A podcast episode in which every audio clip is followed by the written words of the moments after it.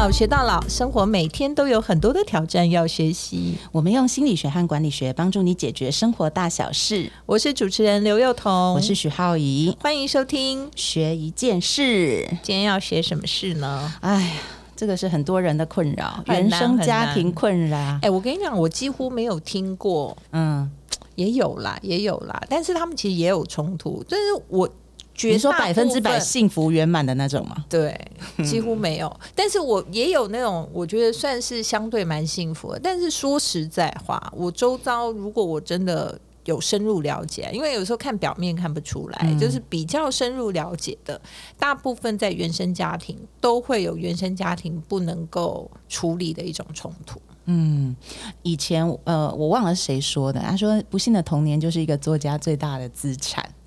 我小时候其实也觉得自己的就是家庭好像没有很顺，但是后来才发现，原来不顺的人这么多，然后最不顺的人会变成顶尖的创作者。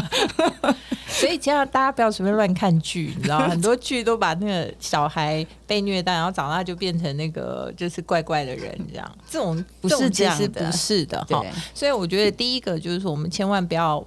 呃，把这种污名化啊，嗯就不是这样的。其实反而很多艰苦的的过程，会让很多的人也变成有另外一种，就是有非常大的同理心，就是因为他曾经有过某些嗯经历，所以他反而会想要去改变这个世界或改变这个社会。所以，但是我们今天还是先讲一下主题啦，哈，这个也其实是听众写来的。好，嗯现在其实我们的题目很多都是听众自己 就很入世。，对，就是到底想要学什么哈，所以他就想说要处理这个原生家庭的冲突。嗯。那我们大概归类了一下这种原生家庭的冲突类型啦，哈，包括就是说父母很会暴怒，嗯，尤其我觉得现代社会因为经济条件啦，哈，因为其实生活的压力是很大的，对，然后，然后居住的环境，还有复杂的人际关系，然后还有非常多的挑战，所以其实我觉得情绪上很多时候是比较难控制哈。嗯。所以还有可能是他的父母其实很会暴怒，嗯。然后还有就是有可能，好，就算父母不暴怒，但是有些就是很冷漠。啊、嗯因为可能管自己都管不了了，哈，所以对孩子有的时候会觉得说，呃，让人的感受是很拒距离感比绝较深对对对，嗯。或者被忽视。嗯。但是其实我也有遇过那种就很玻璃心的，就是事实上他父母我觉得也正常还好，但是他们可能会在情绪上一直不断的觉得自己是被忽视的，嗯。尤其是家里孩子很多的时候，有可能会对好像老大、老二、老三、老四，就是反正不一样的这个状态有不一样的对待的情况。嗯。那当然还有一种就是说他有在这个情感、身体或者怎么样有一些创伤。真，正有受到某些虐待的嗯，嗯。那当然还有就是现在情况也很多，就是父母双方有一方是有缺失的，嗯。啊，就是说可能离婚啊，或者是父亲不在或母亲不在这样的情况。那我觉得这些事情其实现在好像感觉都是一些问题，但是说实在话，我觉得在现代社会，它感觉已经不是问题，它是普遍存在这种现象。因为早期的时候，这些议题会被那个藏起来。，对，我记得我小时候，我们住南部啊，嗯那南部那个整个巷子，大家其实都知道这家那家那家怎么样。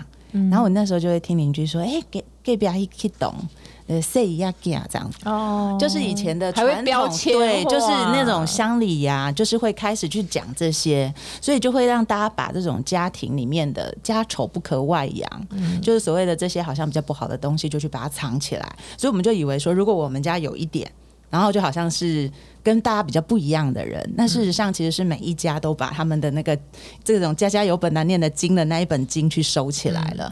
然后还有就是有些是那种呃，大家扮演的角色非常的明确，嗯。有一些很权威式的父亲啊，好，嗯。或者有一种认为。每每天都在受虐待的母亲啊，嗯就是被虐待型的那种，好像觉得说我就很可怜呐、嗯。好、然后很委屈啊，很挫折的这种，就那种非常呃明显的这种性格的这种相处模式，嗯其实也会对家里的人有很大的压力。那当然，这也不仅止于父母跟小孩啦，就是你只要在家庭里面，就是你可能原生家庭还有一些其他的成员嘛，就是兄弟姐妹啊，或者是叔叔伯伯阿姨啊，有可能没有那么直接，但是其实也还是常发生。对，呃，我们先来看一下为什么原生家庭会有冲突原因哈。我们如果从根本来看呢，就是其实家庭就是亲子组成嘛，那爸爸妈妈，然后小孩，那其实每一个小孩呢，出生的时候都有他的气质。那心理学归类就有九大种，讲最常讲最敏感的一种，把它叫做神经质的小孩。神经质的小孩就是说，他对痛啊，对周围的声音这些都比较敏感。所以意思就是说，如果家里面有一点点噪音，比如说父母在吵架，那可能对于那种比较呃神经性比较不强的小孩，他可能就没什么感觉。可如果对神经质类型的小孩，他就会觉得家里很吵，所以那个创伤感他就会比较重。所以他可能在婴儿时期就埋下了种子，对，就是说每个人他的气质不一样，嗯嗯，然后所以父母的气质也不一样。有些妈妈她可能就是歇斯底里型，嗯，所以对她来说，你可能大事，对你可能觉得她很情绪化，可是她没有，他就是很很忠实的在反映他的情绪，可是你可能就觉得他很大声，嗯，所以你想想看，如果是那种歇斯底里型的妈妈配上敏感型的小孩，那这创伤就会很重，嗯，而且这个创伤可能不。大部分的人都会觉得是妈妈给小孩的，可是其实如果我们就双方关系是双向组成的角度的话，它是双向的，就是说妈妈她可能她本来个性就很歇斯底里。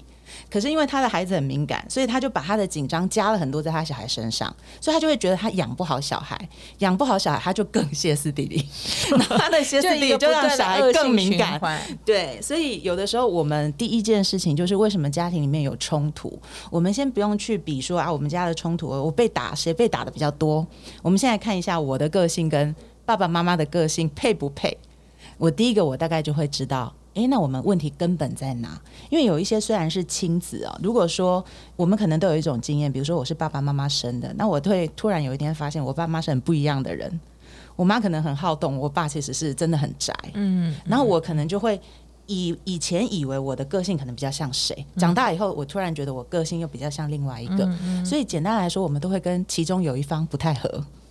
所以家里面常常才会遇到一件事，比如说如果有比较多兄弟姐妹，父母亲在有冲突的时候，大家就会开始站在不同的边，我们就说那就是有一点家里面的小同盟。所以如果我是在这种状况底下长大的话，你就会发现，有时候我们成年以后，我们要开始去检视自己的一些价值观，包括说我跟我父母会不会有一些的创伤，其实是来自于个性。差异的问题，那还有第二个是不是来自同盟的问题？比方说，可能有很多我就很讨厌我妈，我觉得她是就是一个大嗓门、没气质或什么。可是等到成年以后，我突然发现这些评价可能是从我爸那里来的，所以其实我吸收的是我父亲的价值观，而不是我真的我对我妈的认知。嗯，所以如果我们没有办法去调整，而且发现这些东西，我们就一直在那个轮回里面。就会一直觉得冲突是永远不可能解决的啦。对，然后可是呃，我我我做这一行，因为我自己也是原生家庭受害者嘛。那我举一个例子，以前我听过我们这一行有一个有一个博士，他就说他去美国念书之前，他就很怀念他家乡有一条大海，有一个大海，他就想说，如果有一天他回家乡，他一定要去看那一个海。结果他后来回去以后，他就问。怎么找都找不到那个海，他就问去邻问邻居说那海到哪里去了？他说哪有海？从头到尾我们这村子就只有一条水沟。他因为他以前很小，对他很小，看起来是个海，看起来是个海。长大以后他才发现什么只是个水沟。所以小时候可能我们有一些人，比如说刚刚讲到一类就是被打的，嗯，你可能觉得你是每天都被拳打脚踢，然后像我觉得我小时候都是被我爸用水管打，嗯。然后后来我就一直跟我爸讲说，你都用水管打我。后来他就拿那个所谓的水管出来，不就细细的水族箱的一个小小的那个水管吗？所以其实就是自己在年纪小的时候不太懂得分辨很多东西，它到底是来自于个性的差异，还是来自于这个自己相对的位置不一样。所以你会放大很多的感受啦，尤其是小时候根本没有办法有理性分析的这回事嘛。大概什么是？呃，感觉都是直接来直接去的，所以你要累积下来，有些很多东西还是听人家说的，对，就是可能妈妈告诉你爸爸很坏，所以你就永远都觉得爸爸很坏。但是，呃，他植入你的那个想法，不一定是你真的长大自己对于事情的判断。所以，其实原生家庭里面。我们长大就会知道啊，因为你在公司里工作，也会遇到个性不合的人。对，那有的时候个性不合，他并没有真的就是对你做出什么危害你的事情，而只是你就是单纯的不欣赏这个人而已。嗯，但是因为你长大了，因为你知道在职场工作了，所以你会跟他开始有一些折冲，对不对？你就会知道我应该用什么样的方法去对待他。我以前在那个呃公安公司的时候，一次要管理很多客户嘛，就一次可能十几个客人这样。那当然每个客户的性格都不一样，然后每个客户对于跟你的关系的那种呃类型也有一点不一样，所以你都要去想说，哎，这个客户可能要。好像巨细靡遗呀，哦，那这个客户可能会喜欢你说一点大话啊，哈，那另外一个客户可能会希望说，呃，你就是好像很会跟他的老板去打打交道啊，哈，其实每个客户他的需求跟他跟你沟通的模式，哈，有些客户会只讲，有些客户他要哦拐弯抹角跟别人讲，然后你要去问别人，想办法去找问他旁边的人，这样啊，很多，但是特别的是什么？就是我记得我印象非常深刻，就是我管十几个客人，但呢家里管不好。然后呢，有一天我的老板，就是我把我的烦恼就跟我老板讲，就我老板跟我讲什么，他说：“你把客户管的那么好，那你就把你们家里的那几个人全部当成一个客户，你知道？就稍微把每一个人都当成一个客户的时候，哎，你忽然觉得说你心态不一样，嗯，因为你在公司里去管理说你的一些事情的时候，你比较理性。”你没有那么多包袱跟负担，你会跟你会觉得说，我只是需要应付他，把他的事情做完。嗯，但坦白讲，有时候你就是因为这样，你反而还跟他成为一个还不错的朋友，因为人家讲嘛，君子之交淡如水之类的，哈。但是反而回到家庭的时候，你不愿意哦，大家不愿意用那样的方法去管理你跟家人的关系，因为你会觉得，因为我爱他，或者因为他爱我，或者因为他是我的爸爸，因为他是我的妈妈，因为我是谁的小孩，所以我就应该怎么样。所以其实这个应该。常常也是原生家庭冲突的一个可能性，嗯，就是你没有像在你工作的时候那么理性，你懂得去管理你跟别人的关系。你在家里，你只愿意用你最完整、最原始、最你知道，就每个人都把自己最受伤的那一面放在那个地方。那其实最后的结果还是没有很好，就彼此受伤对受伤的 互相伤害，求进步。所以，这个这种这种东西其实很困难。那到底怎么解决？我我想大家一定都知道我要讲什么。我好像每次都 p a k 就会讲到这两个字：觉察。那那就是说，怎么觉察？我你你刚才讲的时候，我就想到，就是我有一个女性朋友啊，嗯，她真的是一个女强人，非常厉害哦。她那个大陆工作，那她就说，可是她一直觉得自己在工作上有一个非常奇怪的地方。就是如果是女性的同事，她怎么跟他们，她都都会跟她就事论事，很有原则。可她如果遇到男性的同事呢，她就会忍不住，到最后就会放弃自己的底线，就会让他们。然后就觉得自己很奇怪，为什么就是男人他就一定要让？我对他印象很深，因为后来我们那心理治疗的一个团体嘛，然后后来他就分享说，后来就突然他就想到觉察到一件事，他说他小时候其实他虽然没有兄弟姐妹，可是他在他妈妈肚子里的时候是有一个双胞胎的弟弟的。可是后来生出来的时候，那个弟弟没有活，然后他阿妈就开始跟他讲说。你刚刚讲那个应该嘛？家里面有很多教条是传下来，他就跟他讲说，你就是哦太会吃了，所以在肚子里的时候就把那养分都抢，就把你弟弟的吃的东西都抢都 抢完了，所以所以你要你才会让才会让他生不出来。哎呦，好好残忍哦！长大来讲你会觉得很残忍，可是问题就是说，我就我就在想，那个阿妈在讲，她可能也没有觉得她讲的很残忍，她可能就觉得她讲出一个事实，对，可是那听在默默的，对，就听。在这个小女孩的心里面，其实她是一个非常严重的苛责，就是我害死了我的弟弟。然后她就突然发现说，她就觉察这一点开始，哦，她就人生所有她没办法理解的东西，全部都可以理解了。为什么对老公这么宽容？为什么怎样？为什么那个？其实对到男性的时候，她就觉得她亏欠他，亏欠他。所以，所以我我觉得这个觉察的力量，其实尤其就原生家庭议题来讲，它其实是非常大的。你会发现说，原生家庭里的某一些冲突，而且那些规则已经不适用。你长大的年纪来看的话，你就会觉得根本没这种事嘛，因为怎么会是你你怎么样，然后就害弟弟没生下来了呢？对。对，那只是家里面暂时需要一个替罪羔羊来有这个需要，所以长大以后，当我们发现这件事以后，我们就要想办法去打破某一些其实不太合理的某一些规则，像我刚刚讲。那个就是典型不合理的规则。那还有另外一种，就是说有一些就真的觉得，呃，爸妈其实真的是打了很多。其实有一些小孩还是从小其实是被虐待很严重长大的。那我我自己的经验是说，其实如果可以啊，就是父母还在世的时候，你不如真的就是去把把他找话讲开。嗯。那如果不在世的，已经不在的话，人家很多人就说，那如果不在怎么办？就拿一杯酒去他 坟前。爸，我要跟你讲一下。我懂，我懂。就是说，呃，我觉得如果说这个父母还在，因为有很多人其实他们会想要去测试，说到底他对我有没有爱？嗯，因为以前都一直觉得，其实原生家庭冲突里面很大一部分都是我们要想证明，对对方对我们到底是什么。因为你比如说我刚刚就讲嘛，你在工作场合你不会想要去证明的客户爱不爱你，对啊，所以 干我什么事？对，所以他就是很压工，很生气，最多回来跟你同事就骂一骂，觉得说哦，这个客户怎么那么歇斯底里，一一起 k 笑哟。那哎，但是你遇到你自己的母亲还是父亲的时候，你可能没办法。因为你会觉得说他骂我是因为他不爱我，他对我的态度这样是因为他不喜欢我，或者是说因为我觉得我缺乏。如果连我的父母都不爱我，那我我为什么值得被人家爱？所以你会衍生太多那种太奇怪的情绪。那小时候可能你不懂，所以你这种情绪延留延留下来以后，就会变成一种创伤。嗯，但是大了以后，其实某些时候这些事情。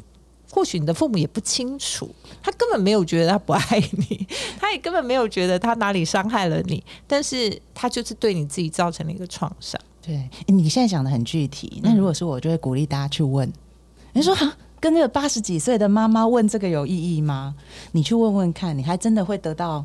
意想不到的效果，而且说不定他讲完以后，你就觉得啊，我为什么要纠结这么久？对，然后或者是还有一种，就是说讲完以后，你发现真的不爱，对，你就死心了。对，哎，你知道最近那个啊，大家知道那个《熟女养成记》又出了第二第二季了嘛？那他现在出一点点而已，我都不敢去看啊，因为大家想要要追。对，但是其实我觉得大家就可以去观察，就是这个女主角跟她母亲之间也是一个很特别的关系。嗯，所以其实我觉得像母女关系啊，或者父子关系啊。都是，尤其像那种儿子要寻求父亲认同的这种，然后再加上早期台湾社会的男性又都比较权威式，就有爱绝对不讲出来，然后想尽办法要苛责你，就是叫做刻苦长大这样。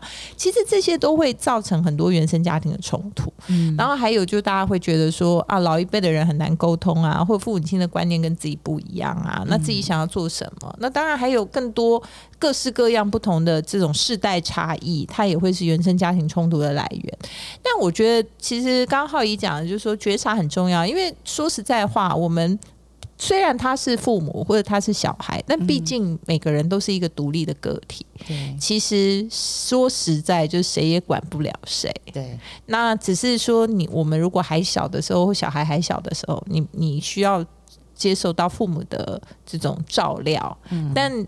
但说实在话，现在可能更早了吧，对不对？十五六岁可能大家也都管不了了，就是他就成为一个独立的个体，然后就要开始跌跌撞撞去学习这个新的，去认识这个新的世界。所以我觉得有的时候这个这个。所谓的冲突解决的比较是自己内心的部分，而不是在解决别人啊。嗯就是你想说，哦，你你你几岁的爸爸妈妈了，你还要去想去解决他的观念？我看你算了吧。对，所以大部分是要解决你如何面对他，就是说你要怎么样去管理那个冲突，然后最重要的是修复自己。嗯，我觉得修复自己有有一些人比较有趣的是说，我我可能就是觉得没有办法解决。嗯，那可是。我还是，比如说，我觉得有很多不合理的要求，我还是进去里面去做了。比方说，过年包红包，就有一些比较有先把它条列式，就是事务性工作可以解决的吧。就每年过年那个电视台都会讨论很多包红包很夸张的东西，什么要帮什么妈妈包给所有兄弟姐妹啊，或者是这种，就是基本上如果你是。觉察了很多东西，而且你觉得你还没有放下，你应该不要再当那种家庭里面的屈服者。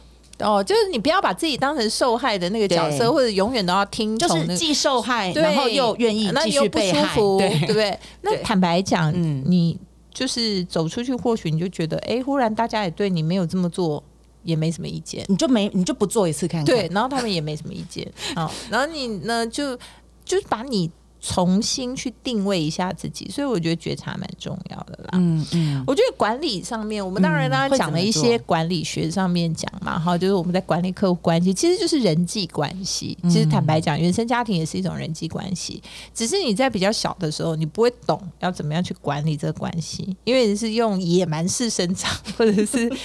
自然系这样哈，那但但是当你成长到一定的程度以后，你会开始去反省嘛，就是像刚刚从心理学角度出发的一种觉察。然后等到你到了这个管理面，就是开始会管理的时候，管理自己的事情，管理自己的感情，管理自己的关系的时候，或许你就会需要先厘清一下，例如说你家里到底有谁？你知道有些人家里其实真的你需要 care 的没有那么多，也有道理，真的，你知道有时候很嗯多人来。抱怨的就是什么哪里哪里的远亲，谁跟谁的表姐，然后、哇，搞得好像每天很多事情烦自己。但是你仔细想想，就是说你真的在意的家里的人有谁？你先简化，因为我们要厘清事实，所以在管理上一定任何事情你要解决困难或面对挑战的时候，你第一步一定是厘清事实。嗯所以一样，你面对原生家庭，你要必须要先厘清一下，到底哪些算是你真的在意的家人。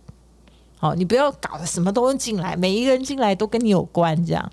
好，那你说，但是我妈妈就觉得她的姐姐 对很对她很重要，所以对我也很重要。其实没有，那是对你妈妈。嗯，所以其实你可以把关系只限于你跟你妈妈之间，至于你妈妈的姐姐，那就是她跟她姐姐之间的关系。你不见得一定要成为那件事情的什么屈服者，对 不对？所以第一个，我觉得就是要厘清问题啦，所以也必须要稍微厘清一下关系。第二个就是说呢，其实我觉得家庭成员之间还是不要太疏离。如果就有一些固定的，你知道我们为什么要处理原生家庭？就是因为我们觉得想要得到连接，嗯跟受到重归视归属，不然你也可以都不理呀、对不对？你离开就离开了，但是公司可以从这个 A 公司换 B 公司，原生家庭没有办法从 A 家庭换。反正我们现在都同岛一命了，干嘛还那么多家人，对不对？对对，但是这个其实是你心理抚慰的问题，所以你有可能不能跟大家离太远。好，那就算是你跟他真的是天生有仇，其实我觉得刚刚浩怡讲的很重要，就是说你是不是要选择在你人生比较成熟可以面对的时候，想个办法，某种程度回到一个比较你知道至少是和平相处的状态。或者人家不愿意跟你和平，你可以跟他和平，对不对？你可以不理会他对你的要求，但你可以用和平的方式嗯，对待。我觉得这是彼此之间有联系，不然你会觉得你的人生很缺失啦，对，对不对？有的时候为了为什么要处理原生家庭冲突？如果你不觉得缺失，你根本连处理都可以不用处理。嗯所以第三个呢，就是说，嗯，可以把你跟他之间真正的问题写下来。嗯，你知道，因为我们其实常常遇到在公事上面，或者是做事情上面遇到挑战，你是不是会把你现在的挑战一，对不对，找出来？挑战二找出来，挑战三找出来，你会发现有些东西其实是找到方法就可以解决的，嗯，只是你不愿意去想。你对你的工作很多想法，你对于这些处理你跟你的原生家庭之间的成员，你不愿意去想，所以你不愿意去想办法。哦，然后你的办法都是急中生智，或者是很情绪性、感性的面对，说我这样要怎么办？这样，其实你不愿意好好的去想。我觉得这有些东西，你如果把它厘清以后，你会发现是可以处理的。那最后一个其实就是说，呃，不管你喜不喜欢，好，不管你喜不喜欢，事实上他们就是你的家人，这是一个没有办法改变的事实，你必须先接受。很多人是不愿意接受，就是说我为什么隔壁的张三李四为何不是 我？如果是如何就如何，但他就是你必须要接受。那最后一件事就是说，你当你接受了以后，你要选择说，有些事情你解决不了，嗯你必须跟自己和解。嗯对，就像是你在公事上，你只能尽力而为，你不可能说样样事情你要做到一百分，这个事情也做不到。嗯，你你你讲的，我想到有一个心理学家写过一首很美的诗，他说：“我们每个人呢，都觉得自己是一颗被送错的受精卵。” 就是那个送子精灵呢，他其实抱着我们这颗受精卵的时候是要送去别家的，嗯就不小心他跌倒了。就滚进了我们现在这个家庭里面，都没有人满意，就对。我我有有一些朋友，他们从小就一直觉得，比如说在南部长大，就觉得说，嗯，我爸妈在台北，亲生父母在台北，所以以后我要努力念书，我要到台北去找我的亲生爸妈。然后就这样子呢，想了一辈子以后，有一天才突然发现，嗯，我好像也。真的亲生爸妈就是在这里的。那可是我们会发现，像我以前也在想，就是如果我小时候，我我跟我爸相处比较少嘛，在我的记忆当中，他比较像是有点缺席的那种。那我就想说，如果我我看过有一些女生啊，就是从小被呵护长大，那我就很羡慕他们。那有一天我就想说啊，那如果我爸反过来是我想象中那种爸爸，我现在个性会长什么样子？我应该。所以我们就看不到现在的许浩宇了。就是，然后我妈我都觉得说，哎，你个性怎么就不会每天就问说，哎，你好不好？怎么都不会问这些话，每天就是问一些我觉得很没有营养的东西。那我想说，可是如果他是每次回家就开始，我今天如果去看到他，他就说，哎，你今天好不好？那你的感觉会怎样？嗯，我问大家这样，大家都会说很恶心。那种感觉一定会觉得妈妈今天是不是生病了或者什么？所以其实真的，我们想象中的父母变成我们想要的那个样子的时候。其实你真的你不会相信 他长那个样子，所以你刚刚讲那个和解啊，其实真的蛮重要的，而且不只是跟自己哦，是跟自己整个人生脉络的起源。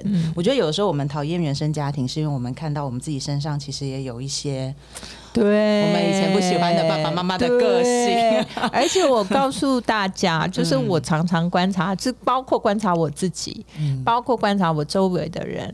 我发现大家都会抱怨他原生家庭的很多样貌，或者他的的抱怨的那个对象，但殊不知抱怨那个对象的种种行为都反射在这个人身上或我自己身上。所以其实当然，我觉得原生家庭对每一个人的成长或个性的养成有非常重要的影响。所以其实你知道，就是两个很相像的东西摆在一起，它就不可能是一个很和睦的状态。嗯，所以其实你看不爽的，常常就是你被人家看不爽的地方。没错，它就像一面照妖镜照着你。所以这样讲一讲，其实我们在处理原生家庭的冲突，它。简单来说，就是我们在处理跟自己的冲突了。对，所以你才会有很多事情觉得那么的不愉快。对，因为其实你在觉得希望他改进的那个过程，或希望他改变的过程，你也某种程度的觉得自己也没有在改变，嗯，所以你才会那么痛苦。因为如果你觉得你自己可以改变的话，那很好啊。你知道，我就有个朋友，他是这样的，他的妈妈就是属于那种，其实我觉得蛮多老人家是这样的，就是他要什么东西，他不会讲。然后他就要人家狗夹他，有没有狗夹的意思？就是一直要问他说，就是某一件事要问十遍啊。你如果只有问第三遍的话，那。就问不够，那这样他下次就会用一个很酸的方式说：“啊，这样不搞我供啊，不搞他揪啊，那 就是大家没有来找我，其实他不够好，对你已经找他三遍了，但是他还是没有。那你的第四遍必须到他家，如果他不愿意的话，你还要多去几趟。那样就是很多老人家他是要被狗夹的，你知道吗？那他的这个小孩就就是我这个朋友啊，就。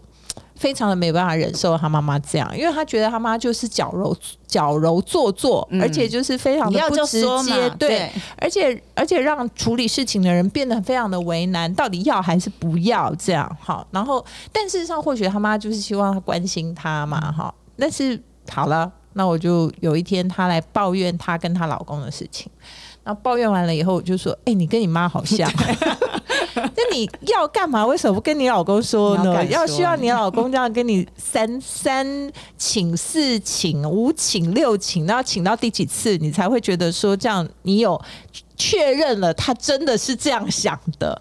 我说哇，你真的跟你妈真的好像哦。他就忽然恍然大悟的觉得说，嗯，对耶，好像就自己就很像哈。所以我觉得。有的时候，这种原生家庭冲突，如果当然啦，有一些比较更更不好的一些，就是好像很就是像那种受虐回忆或者什么，那个我觉得真的需，这个真的造成某种创伤。的严重的创伤的时候，的确是更需要一些专业的协助。但是我觉得核心都是这样的，核心就是你必须要先对自己，其实你真的没有做错什么，而但是你也要相信对方也没有做错什么。嗯你们可能就是因为个性上面，或者说你看不惯的地方，也会是你自己被人家看不惯的地方。所以这些事情不光是你跟自己和解，你可能也要尝试跟你周围的人和解。然后某种程度，你不要自己觉得说我一定要屈服。嗯，因为你每次的状况就是有一有一句话讲的很好，就皮球啊，把你压得很低的时候，只要手一放开，它就会弹超高的。所以你不要把自己当成好像在这所有关系里头，把自己跟那个皮球一样压住。但是你不用每一次都爆发。对不对？你不要每一次都像那个压皮球一样，每一次都弹那么高。但是你忽然发现说，你只要不要压自己，你其实也不会弹那么高。你就顺顺的去，就是相信自己去面对，然后有一些觉察。你可能其实百分之七八十都会改变，那当然百分之一二十就跟你时间的历练有关。时间其实还是会解决蛮多事情。对，所以这条路很漫长啊，要原处理跟生家庭原生家庭的冲突 有时候是一辈子的功课。对，因为它其实是一种处理跟感情之间某种的纠葛。对，但但是我们要就是用用成年的眼光来看这一切啦。当然哦、对，因为嗯受虐的那个痛苦，它是小时候，所以因为它会比较大嘛。嗯，可是如果长大以后，你就会突然发现，其实你是有能力可以去对抗的。对，如果有某一些不合理的对待的，你会保护自己，所以你已经不是那个小时候那个无无力招架的状况，你会为自己建构一个很安全的环境。对，然后也不要遇到跟父母很像的人的时候，就跟着也一起 屈服，这样对。